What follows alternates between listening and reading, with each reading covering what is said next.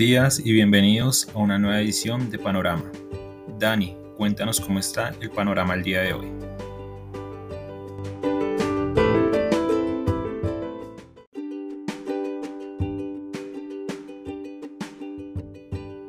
Muy buenos días a los seguidores del podcast Panorama de Global Securities. Hoy, 13 de septiembre de 2021, panorama despejado. A pesar de las caídas de la semana pasada, hoy estamos viendo, por lo menos en el arranque, comienzo muy positivo o moderadamente positivo. Esperamos que a lo largo de la jornada pues no cambie a veces igual que cambia el clima, que comienza soleado y termina de alguna manera lluvioso.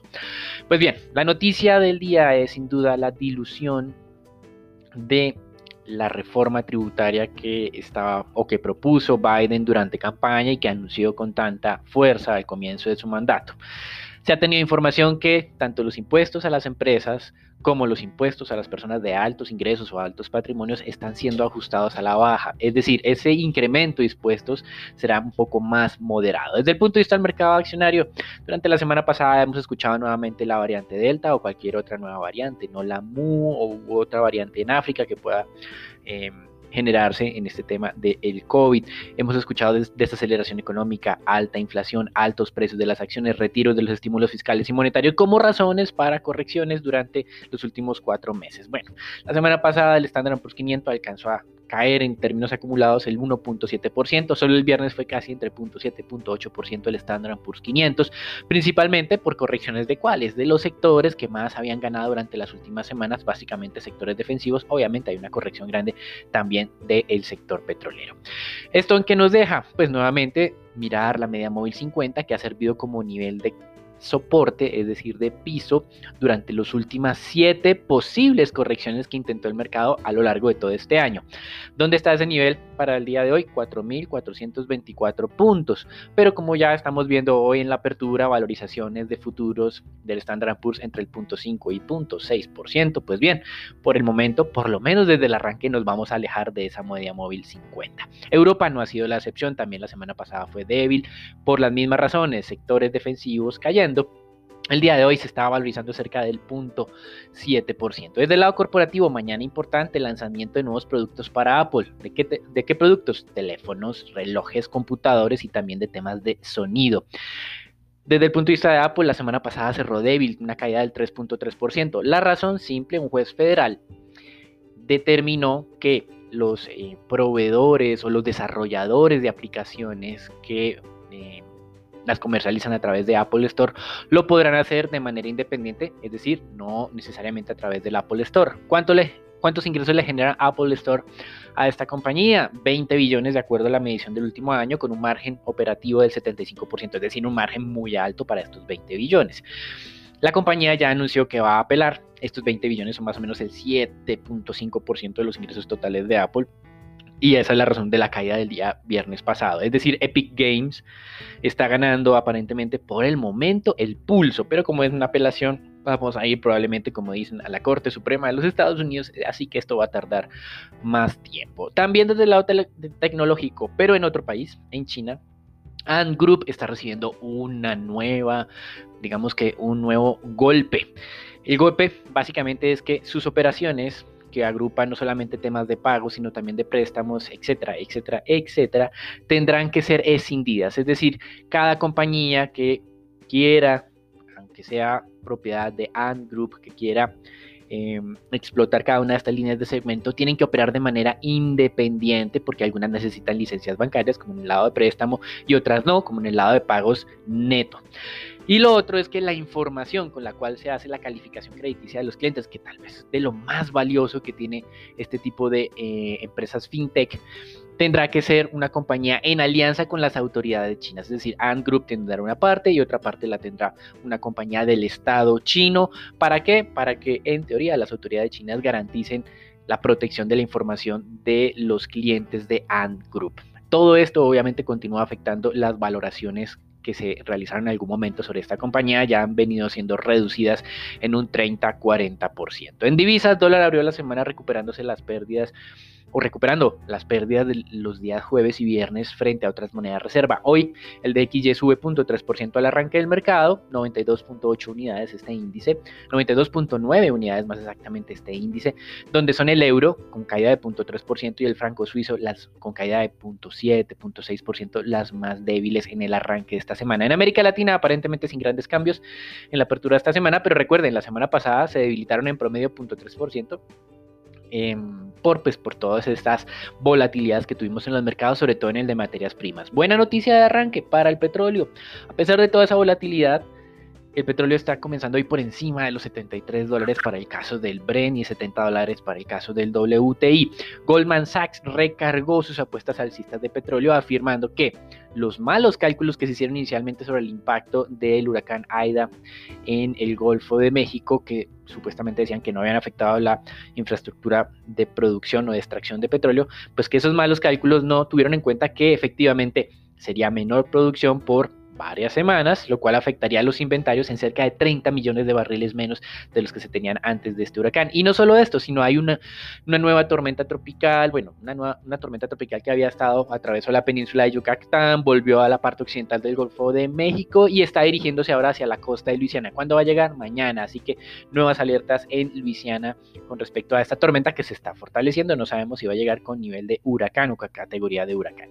En renta fija, sin cambios significativos, comenzamos esta semana tasas de descuento a 10 años o de tesoros a 10 años al 1,33%, siguen las discusiones sobre el techo de la deuda en los Estados Unidos, la alerta que lanzó la secretaria del Tesoro de los Estados Unidos, la ex directora de la Reserva Federal, ex presidenta de la Reserva Federal, Janet Yellen. Pero como mencionamos la semana pasada, el mercado está acostumbrado a esto y creen que van a priorizar el pago de tesoros frente a otras obligaciones que tenga el gobierno de los Estados Unidos, así que no hay presión alcistas en tasas de descuento o bajistas, porque si me da miedo, lo raro que ocurre en los Estados Unidos es que terminan comprando el activo que está generando esas presiones, que es básicamente los títulos del gobierno. Desde el punto de vista de declaraciones de miembros de la Fed, habló Patrick Harker también, alineándose con la idea de iniciar el proceso de reducción de compras de títulos este mismo año, dio información adicional de lo que él espera. Dice que este proceso de desmonte de compras de títulos, no del portafolio, sino de compras, eh, porque sabemos que de ahí en adelante lo que se va a hacer es reinversiones de lo ya comprado. Pues que este proceso de reducción de compras hasta que no se hagan nuevas compras en términos netos puede durar entre 8 y 12 meses, pero que luego él considera que se va a comenzar el ciclo alcista de tasa. ¿Cuándo comenzará entonces el ciclo alcista de tasa? Aparentemente finales 2022, de acuerdo a Patrick Harker. Sin embargo, una encuesta realizada por Financial Times estableció claramente que Muchos economistas creen que el incremento de tasas puede que no sea ni siquiera a finales de 2022, sino más bien hacia mediados del 2022, previendo una recuperación aún más rápida y un cambio de política monetaria más rápido de lo descontado actualmente. Esta encuesta la hizo en conjunto el Financial Times con la Escuela de Negocios de la Universidad de Chicago. Mientras tanto, pues ya hablamos de la dilución de la reforma tributaria de Biden, el impuesto a las personas de altos ingresos o patrimonios que se pensaba iba a subir en la tasa marginal casi a 40%, 39.7 va a quedarse simplemente como en el 25, es decir, que no va a subir del 20 al, al 39.7, sino del 20 al 25%. Y los impuestos corporativos, propuestos que iban a subir del 20 al 28, parece que solo van a subir al 26,5%.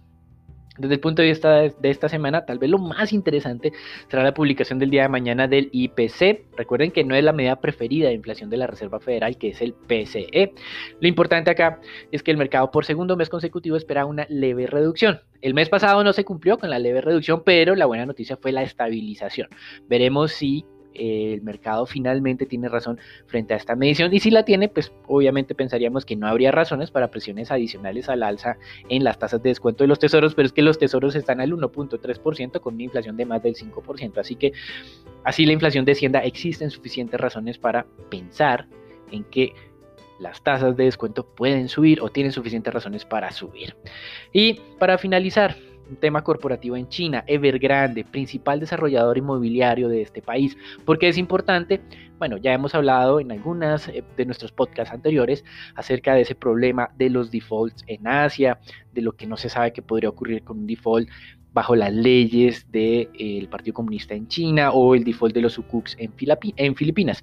Pues bien, Em, con respecto a esto de Evergrande, el interés no solamente es eso, sino que es la compañía más endeudada en términos de emisiones de títulos en los mercados. A pesar de que durante el último año lo han venido ajustando a la baja, esto no ha sido suficiente. Las ventas de activos no han logrado reducir aún de manera significativa las necesidades de liquidez de corto plazo. Los pasivos de corto plazo siguen superando los activos de corto plazo. Y esto ha generado especulaciones de liquidez. Durante el fin de semana, muchos inversionistas, porque no es una compañía que desarrolle solamente o que construya únicamente, sino también gestiona portafolios de inversión en temas inmobiliarios, muchos inversionistas se dirigieron a las oficinas principales de Evergrande en China, en la región de Shenzhen, y básicamente lo que están demandando es que les devuelvan su dinero. La compañía dice que les va a prometer que les va a devolver su dinero en tres pagos. No sabemos si van a ser tres bonos nuevos con otras fechas de vencimiento, etcétera, etcétera. Son 89 billones de dólares o el equivalente a 89 billones de dólares emitidos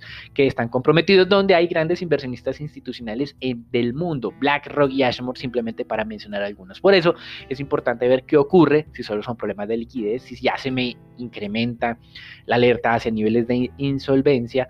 Así que esto es un tema que hay que estar haciéndole seguimiento, no solamente por lo que representa en términos generales em, la emisión como tal, sino lo que podría representar para otros emisores chinos la manera en que se solucione estos impases, qué tan rápido sean, qué tan creíbles sean eh, estos foros donde se hacen las negociaciones de creencias, etcétera, etcétera. Hasta aquí el reporte internacional. Recuerden, comenzamos una muy buena semana a pesar de esto de Evergrande en los Estados Unidos, valorizaciones en el Standard Poor's, también en Europa, valorizaciones del petróleo, lo cual en teoría debería beneficiar también a América Latina.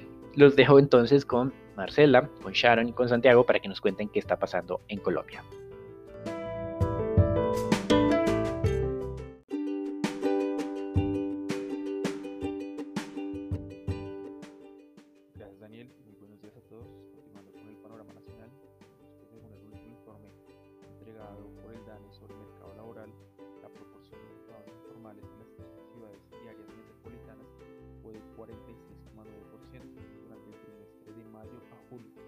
Para las 23 ciudades metropolitanas este fue 48,1%. En comparación con el trimestre de abril, del trimestre de abril a junio se registra una disminución en la informalidad tanto para las 3 ciudades como para las 23 ciudades. Y desagregando por ciudades, encontramos que Cúcuta, Cincelejo y Riohacha fueron las ciudades que más presentaron informalidad, mientras que las que menos presentaron fueron Manizales, Pereira y Medellín. Por otra parte, se conoció que la ministra de las TIC, Karen Audinen, presentó su renuncia al presidente Iván Duque, luego de la controversia del contrato que buscaba llevar Internet a más de 7.000 colegios públicos en zonas rurales del país. El problema fue el anticipo de 70 mil millones de pesos que giró a los centros poblados en un proceso en el que la unión temporal de estos presentó pólizas falsas. En las noticias tenemos que el Ministerio de Minas y Energía informó que luego de seis meses sin cambios en los precios de los combustibles, desde el sábado 11 de septiembre se realizará un ajuste al alza de 146 pesos por galón de gasolina y 150 pesos en diésel. El ministro explicó que esto se da por la volatilidad que han presentado los precios internacionales del petróleo, además de que la variación en la TRM aumenta esta volatilidad. Para finalizar, tenemos que el Banco de la República entregó el informe de la deuda externa de Colombia con corte a junio. En este se encuentra que la deuda pública llegó a 91.978 millones de dólares y la privada a 65.514 millones de dólares. Esto significa un aumento de 7,2% frente al resultado del mismo periodo del año pasado. Todo por panorama nacional los dejo con que nos contará más sobre renta variable y el mercado de divisa local. Gracias.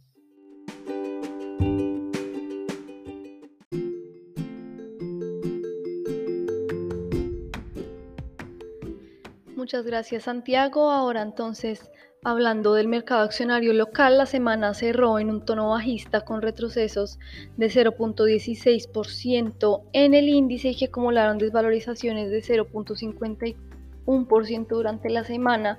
Una vez más, el MSCI Colcap se ubica en los 1.320 puntos y esta semana parece inclinarse a tener un arranque más positivo, donde para el día de hoy esperamos presiones laterales con sesgo alcista en el mercado accionario local. Volumen negociado en la jornada del viernes fue 89 mil millones de pesos siendo preferencial Bancolombia la especie que más se transó con 25 mil millones, la que más subió fue Avianca con 20% y la que más cayó con concreto con retrocesos de 1.32%. Por el lado fundamental tenemos la acción de Ecopetrol, la que anunció que Zenit Transporte y Logística de Hidrocarburos, que es la filial del grupo Ecopetrol, para ese segmento del transporte puso en funcionamiento seis nuevas plantas solares en sus estaciones de Baranoa en Atlántico, Miraflores en Boyacá, Mansilla, Cundinamarca, Tocancipá también en Cundinamarca, Jumbo, Valle del Cauca y Pereira en Risaralda, las cuales tienen como objetivo reducir las emisiones de dióxido de carbono y generar parte de la energía que requieren las estaciones para su operación. Así el grupo entonces ratifica ese compromiso con el que desarrolla, eh, con el que pretende tener un desarrollo sostenible de sus operaciones además de promover la transición energética y la reducción de la huella de carbono. Por otro lado tenemos a Bancolombia que recibe autorización de la Superintendencia Financiera de Colombia para iniciar trámites para la creación de una nueva sociedad comisionista de bolsa y un asesor de inversiones en Estados Unidos, profundizando así su estrategia de internacionalización. Se espera que esta entre en operación en el primer semestre del 2022. Pasando ahora a Nutresa, esta anunció la creación de una sociedad domiciliada en México que tiene como objeto la comercialización de productos de consumo masivo y que se hizo a través de sus subsidiarias Tres Montes Luchetti en Chile y México con una inversión inicial de 10 mil dólares.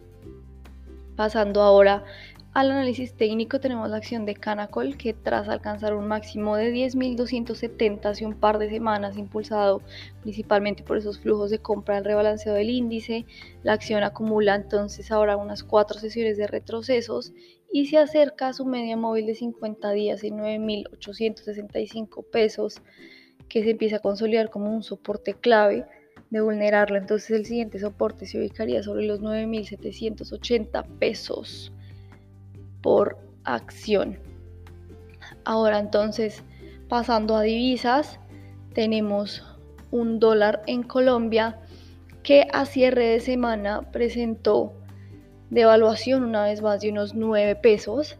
Cerró la tasa de cambio en 3.835 pesos. Se negociaron cerca de 1.193 millones de dólares y donde aún las preocupaciones por el ritmo de crecimiento global mantuvieron movimiento bastante mixto en la semana, que tras eh, dos muy buenas semanas para eh, la divisa local de revaluaciones, esta semana que pasó experimentó una devaluación de unos 35 pesos y donde una vez más eh, esta semana al arranque podríamos experimentar presiones al alza con un dólar en el mundo que está fortaleciéndose y que podría entonces eh, generar devaluaciones en las monedas de la región en la jornada de hoy. Las resistencias se ubicarían en 3.850 y 3.880 y los soportes en 3.820 y 3.800 pesos por dólar. Ahora pasamos con Marcela a conocer acerca del mercado de renta fija.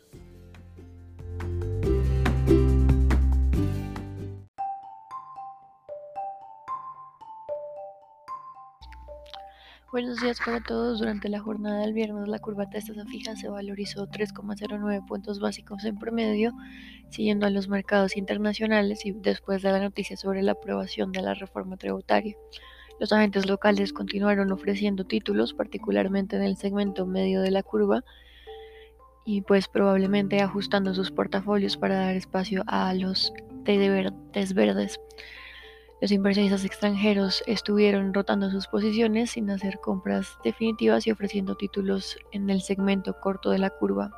La curva TSUR se valorizó 0,74 puntos básicos en promedio y estuvieron estables pues no hubo mucha liquidez durante la jornada.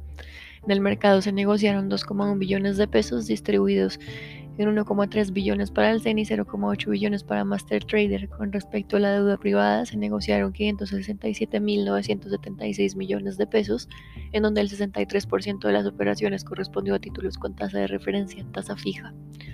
Hoy habrá subastas en operaciones de, expansión que incluyen repos de 91 días por 14 billones de pesos y 30 días por 1 billón de pesos. El mercado internacional amanece hoy con las bolsas de Asia mixtas, Europa al alza y los bonos del Tesoro de Estados Unidos a 10 años amanecen a la baja en niveles de 1.33, por lo que en el mercado de renta fija local de mantenerse esta tendencia podría presentarse algún tipo de corrección durante la jornada. Este fue el panorama para el día de hoy. Esperamos que tengan un buen día y un feliz inicio de semana.